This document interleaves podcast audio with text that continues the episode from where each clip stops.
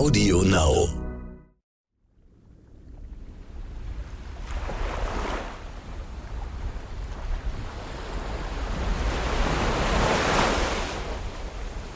Mitte August 1997 im Ägäischen Meer nahe der griechischen Insel Hydra.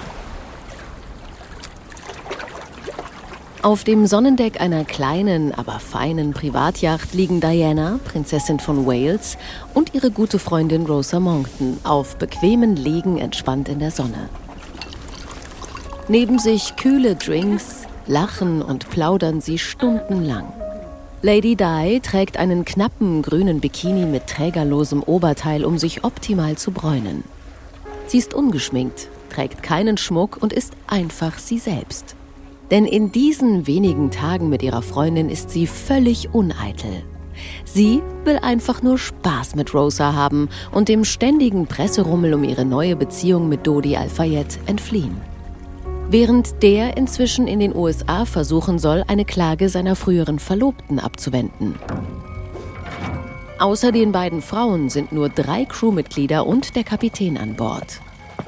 Der hat den Befehl, abseits der Küsten zu navigieren, um so möglichst unter dem Radar der Paparazzi zu bleiben.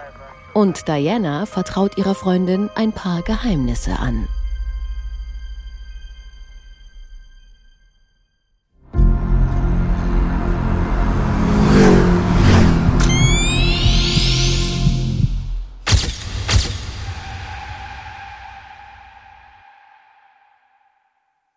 Der letzte Sommer von Lady Di.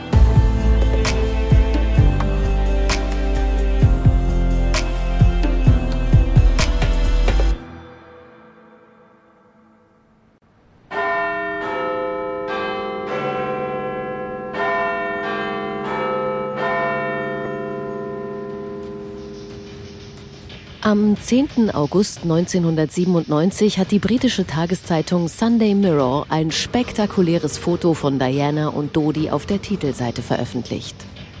Darüber steht in Großbuchstaben der Kuss. Zu sehen ist, wie sich die beiden knapp bekleidet auf dem Sonnendeck der Luxusjacht Jonikal rekeln, aufgenommen nur wenige Tage zuvor. Weltweit springen die Medien darauf an. Sie sind ja so verliebt. Diana und Dodi beim schweißtreibenden Miteinander unter Frankreichs heißer Sonne. Sie kraulen sich, sie necken sich und das alles völlig hemmungslos in der Öffentlichkeit. Der Playboy und Herzensbrecher auf Seite 1 fast aller Zeitungen. Das ist ganz nach seinem Geschmack. Luciano Parente, seit über 40 Jahren als Promi-Fotograf im Geschäft, war damals im Sommer 1997 unter den Paparazzi, die versuchten, Diana und Dodi abzuschießen, weil enorme Summen für Bilder von der Prinzessin gezahlt wurden. Damals hatten die Zeitschriften oder die Verlage noch viel Geld durch die hohen Werbeeinnahmen in den Printmedien. Die ersten Fotos von meinem Kollegen Mario Brenner, von Diana und Dodi, auf denen sie sich küssen, haben sich sogar für insgesamt drei bis vier Millionen britische Pfund weltweit verkauft.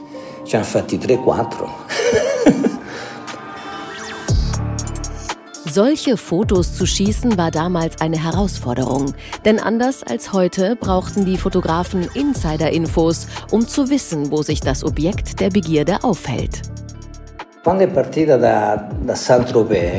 Als sie von Saint-Tropez, wo genügend Fotografen sind im Sommer und man keinen Tipp braucht, sondern jeder sehen kann, dass sie dort sind, mit der Yacht abgelegt haben Richtung Italien, war klar, dass der nächste Stop Portofino sein wird. Heutzutage ist es einfach, mit einer App zu sehen, wo die Yachten sind. Aber damals gab es das noch nicht. Und vor allem musste man ja auch wissen, wer auf dem Schiff ist.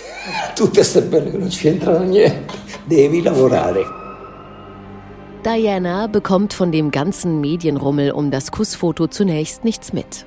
Sie ist gerade auf ihrer Mission in Bosnien unterwegs, um die Anti-Landminen-Kampagne zu unterstützen. Obwohl Diana nur drei Tage unterwegs ist, hält sie ständig Kontakt mit Dodi. Er hat ihr dafür extra ein Satellitenhandy geschenkt, damit sie täglich mehrfach telefonieren können. Damals, in den 1990er Jahren, eine absolute Seltenheit und unglaublich teuer. Erst auf dem Rückweg nach England bekommt Diana eine Ahnung, was in ihrer Heimat auf sie zukommen wird. In London muss sie sich unangenehmen Fragen stellen. Wie konnte sie sich nur auf einen Al-Fayed einlassen? Blickt Gala-Adelsexpertin Katrin Bartenbach zurück. Das wurde sie von ihren Geschwistern, ihrer Mutter und vielen Freunden wirklich immer wieder ungläubig gefragt. Selbst sogar ihr Ex-Partner Hasnat Khan hatte sie beim Abschiedstreffen Ende Juli gewarnt, sie würde sich ihren guten Ruf ruinieren, falls an der Affäre mit Dodi wirklich etwas dran wäre. Und in der britischen Presse häuften sich in den folgenden Wochen die Angriffe gegen den Milliardärssohn. Seine frühere Kokainsucht, seine Schulden in den USA, wo er immer wieder über seine Verhältnisse gelebt hatte, wurden von der britischen Boulevardpresse genüsslich breitgetreten. Und leider gab es auch einige Artikel mit richtig rassistischem Unterton, die offen die Frage stellten, ob es nicht eine Schande für die königliche Familie sei, wenn die Mutter des künftigen Königs und noch dazu des Oberhauptes der anglikanischen Staatskirche mit einem Araber zusammen wäre. Also wirklich schlimm. Dianas Freund, der Journalist Richard Kay, erzählt im Daily Mail Podcast Last Days of Princess Diana, dass Diana nicht verstanden habe, was der Hauptgrund für den Gegenwind war. Und dass es buchstäblich um Vater Al-Fayeds Machenschaften ging. Ihr Standpunkt war immer, ich bin frei und unabhängig. Ich kann jetzt machen, was ich will. She asked me why the press were focusing so much on his background, his, his previous romantic entanglements, and other things relating to his private life. And, and I think she was sending a message, you know, this is the, uh, she was embarking on a new life.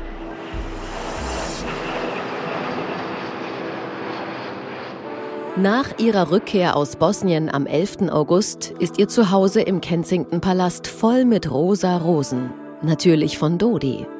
Immer wieder schenkt er ihr teuren Schmuck, wie ein Diamantarmband oder eine Uhr von Cartier. Diana sucht immer mehr auch im Alltag seine Nähe und verbringt die nächsten Abende in Dodis großer Wohnung am Hyde Park. Meist kehrt sie erst am nächsten Morgen in den Kensington-Palast zurück, was die Paparazzi natürlich dokumentieren. Die Fotografen liegen mittlerweile beinahe genauso häufig vor Dodis Domizil auf der Lauer wie in Kensington. Die folgenden zwei Wochen lang ist die Boulevardpresse voller Geschichten über die Romanze zwischen dem Harrods-Erben und der Ex-Frau des Thronfolgers. Für Diana wird die Beziehung ernster.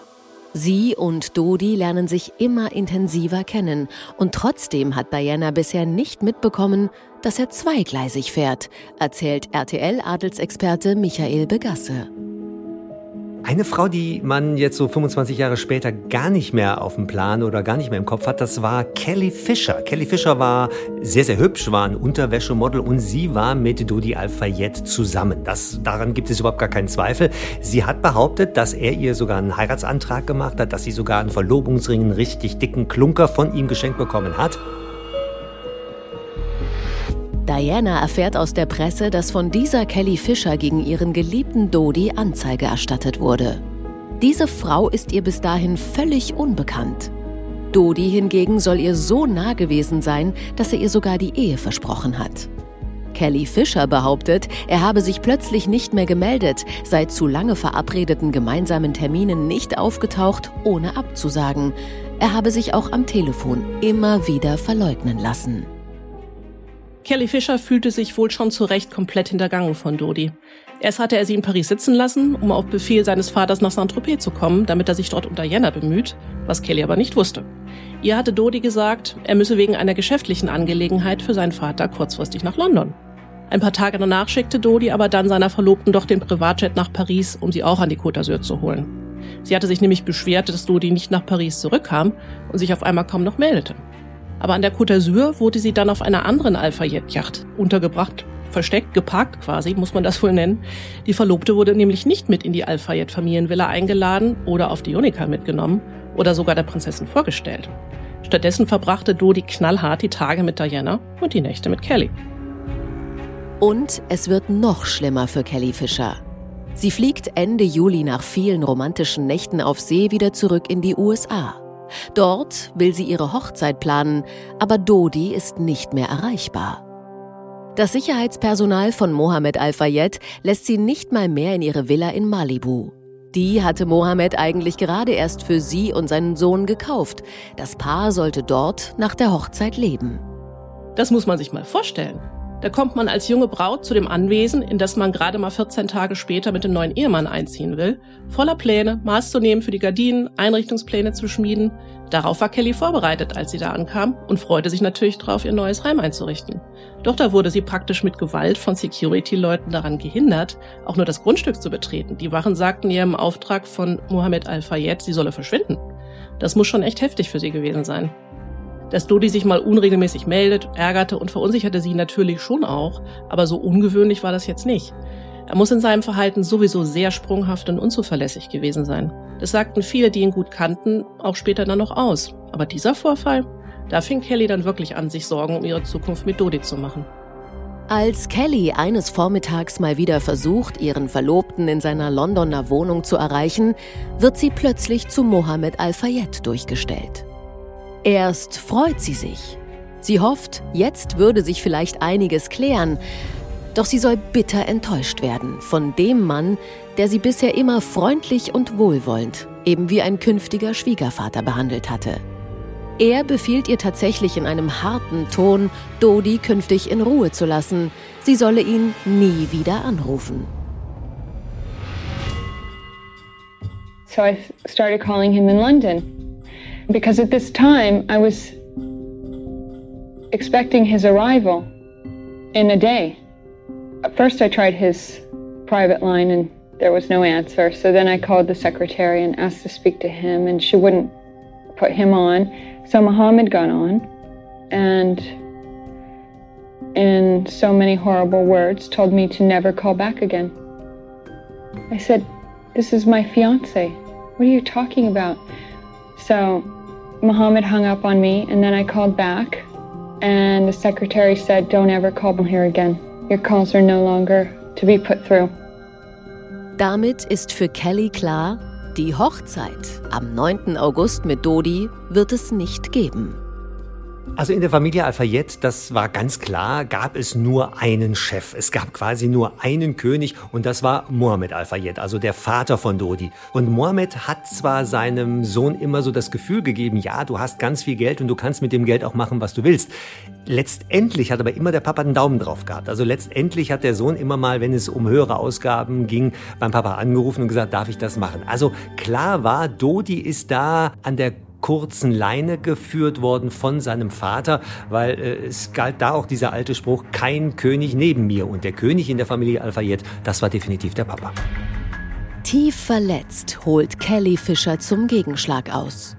Am 14. August verklagt sie Dodi, weil er sein Eheversprechen gebrochen haben soll. Sie behauptet, er habe sie für Diana verlassen. Kelly fordert hohen Schadensersatz, weil sie für ihn ihre Modelkarriere aufgegeben habe. Und das erfährt nicht nur Dodi bei Zustellung der Klage, sondern gleich die ganze Weltöffentlichkeit. Das überlässt sie auch nicht dem Zufall, sondern hält in ihrer Heimat Los Angeles eine große Pressekonferenz ab.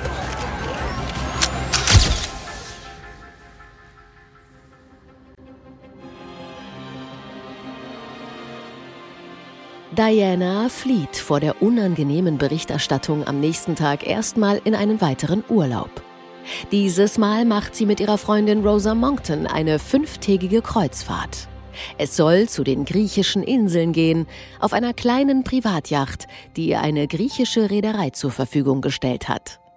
Die beiden Freundinnen fliegen mit dem Alpha Jet nach Athen, um von da aus ihre Schiffsreise zu starten. Nach Dianas Tod hat Rosa Monckton mal über die Erlebnisse in diesem Urlaub erzählt und dass Diana sich ihr gegenüber über den neureichen Geschmack der Alpha jetzt richtig lustig gemacht habe, zum Beispiel über die Innenausstattung des Harrods Privatjets. Sie fand die Ausstattung des Jets schäbig und geschmacklos, sagte sie, bezeichnete den Harrods grünen Florteppich in der Kabine des Flugzeugs, der mit Pharaonenköpfen bedeckt war, als peinlich neureich. Überhaupt hatte Diana wohl bei aller Verliebtheit ziemlich gemischte Gefühle, was die Beziehung mit Dodi und sein Umfeld betraf.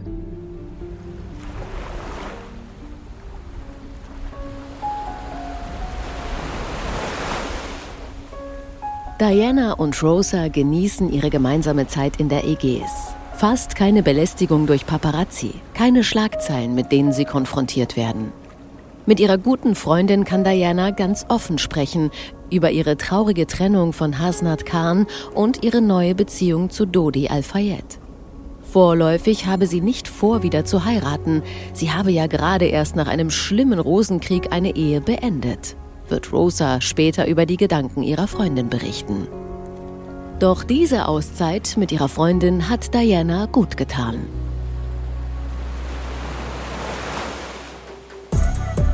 Diana fliegt fünf Tage später zurück nach London.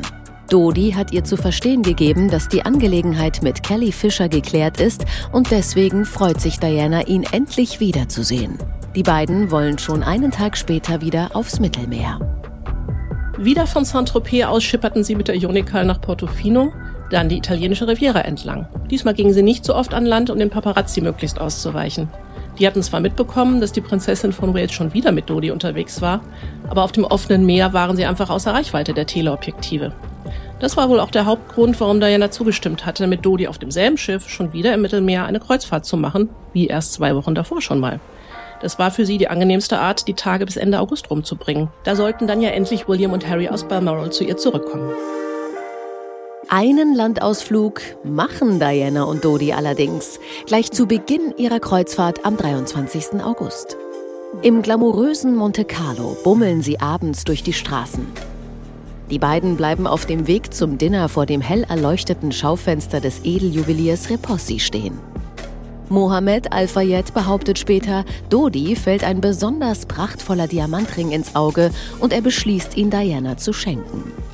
Er beauftragt den Juwelier am nächsten Tag telefonisch, den Ring in Dianas Größe in die Repossi-Filiale nach Paris zu senden. Dodi werde ihn später abholen.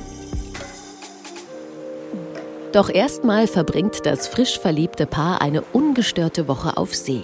Sonnenbaden, Schwimmen, Kuscheln und jeden Abend herrliche Köstlichkeiten speisen. Diana und Dodi erleben unvergessliche Stunden beim Dinner an Deck der Unikal. Sie sitzen dort bis spät in die Nacht, trinken eisgekühlten Champagner und genießen gemeinsam den Sternenhimmel. Es gelingt den Paparazzi trotz der Dunkelheit und Abgeschiedenheit einige wenige Bilder zu schießen. Obwohl sie sehr grobkörnig ausfallen, ist darauf das Liebesglück der Prinzessin von Wales und des Harrods-Erben unübersehbar. Paparazzo Luciano Parente erinnert sich. In Portofino auf den Fotos sind sie sehr verliebt und sehen aus wie zwei verliebte Jugendliche, die sich küssen. Normal, wie man weiß, ist neue Liebe aufregend. Sie waren wirklich wie die Teenager. Schließlich erreicht die Jonikal Sardinien und wirft den Anker aus. Die Schiffsreise ist zu Ende und Diana und Dodi gehen am 29. August von Bord. Sie wollen im berühmten Super-Luxushotel Cala di Volpe bei Porto Cervo noch eine Nacht auf Sardinien verbringen, um dann am nächsten Morgen abzureisen.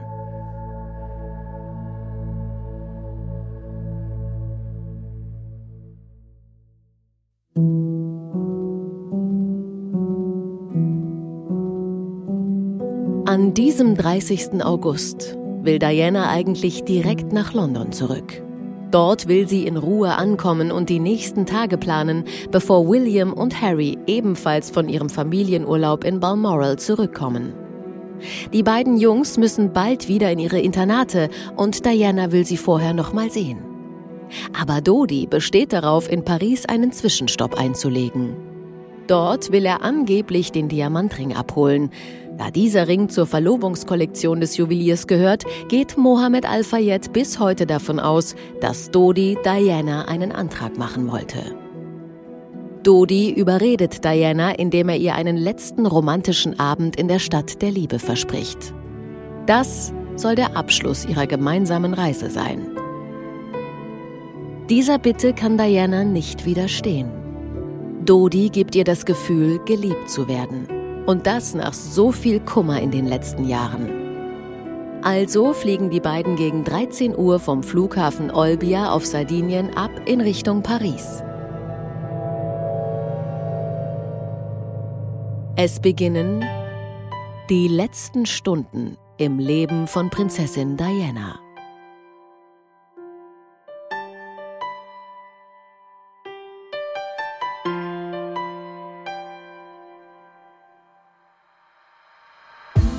Der letzte Sommer von Lady Di ist eine Produktion der Audio Alliance im Auftrag von Gala. Idee Hans-Peter Juncker. Redaktion Katrin Bartenbach und Maribel Della Flor. Redaktionsleitung Silvana Katzer. Sounddesign und Audioproduktion Nikolas Femerling. Sprecherin Annika Lau. Wir bedanken uns bei unseren Gästinnen und Expertinnen in dieser Folge. Michael Begasse, Luciano Parente und Katrin Bartenbach. Ein besonderer Dank gilt Christopher Koch. Der letzte Sommer von Lady Di ist ein AudioNow Original. Dort kannst du auch jetzt schon kostenlos weiterhören. AudioNow. Lust auf noch mehr Geschichten der Royals, Einblicke in die Welt der Stars und exklusive News von den VIPs? Dann könnt ihr unter gala.de slash gratis vier Ausgaben gratis testen. Den Link findet ihr in den Show Notes.